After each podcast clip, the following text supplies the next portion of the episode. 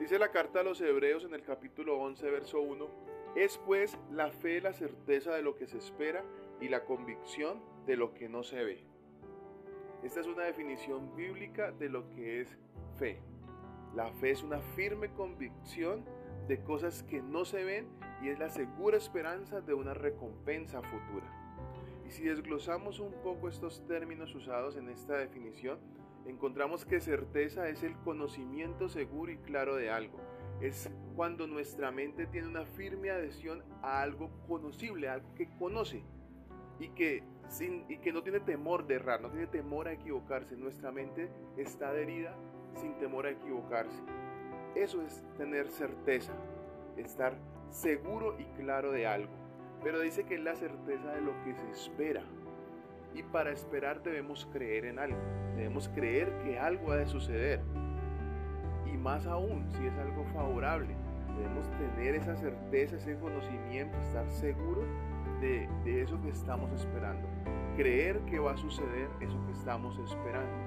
Y es que para tener fe o para tener miedo se necesita creer en algo, creer en algo que conoces, que lo conoces quizás por experiencia quizás por mitos o quizás por experiencias ajenas, pero estás creyendo en algo que conoces. Pero continúa diciendo que es la convicción de lo que no se ve.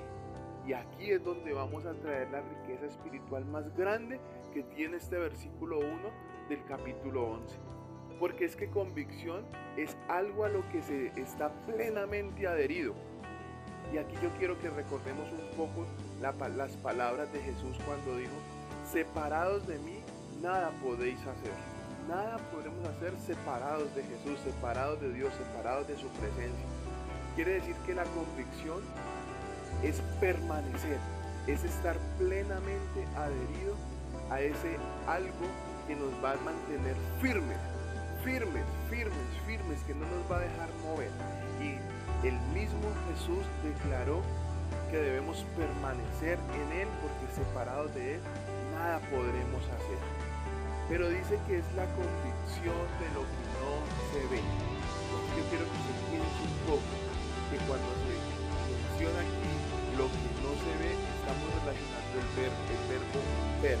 Y el verbo ver tiene una definición en el diccionario de la Real Academia. No lo quiero llevar tan siquiera que lo veamos espiritualmente. En el diccionario de la Real Academia dice que ver es percibir con los ojos mediante la acción de la luz.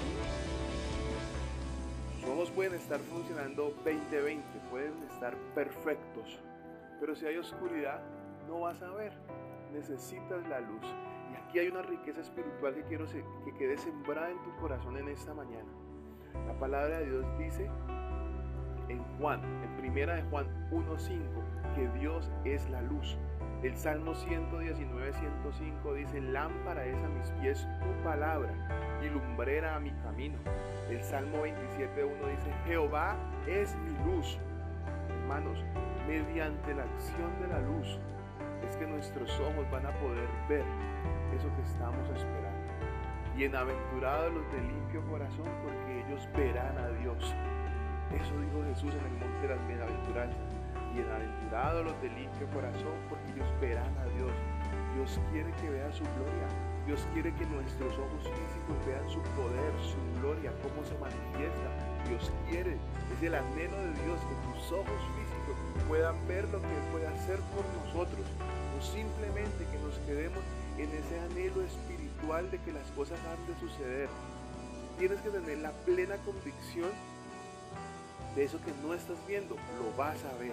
Pero necesita la luz de Dios en tu vida, necesita que Dios se revele a tu vida y solo esa luz va a permitir que tengas esa convicción de lo que no se ve. Hermanos, confiar en Dios es estar totalmente seguro de que uno va a recibir lo que espera es estar convencido de algo que existe aún cuando no podamos verlo. Dios te bendiga.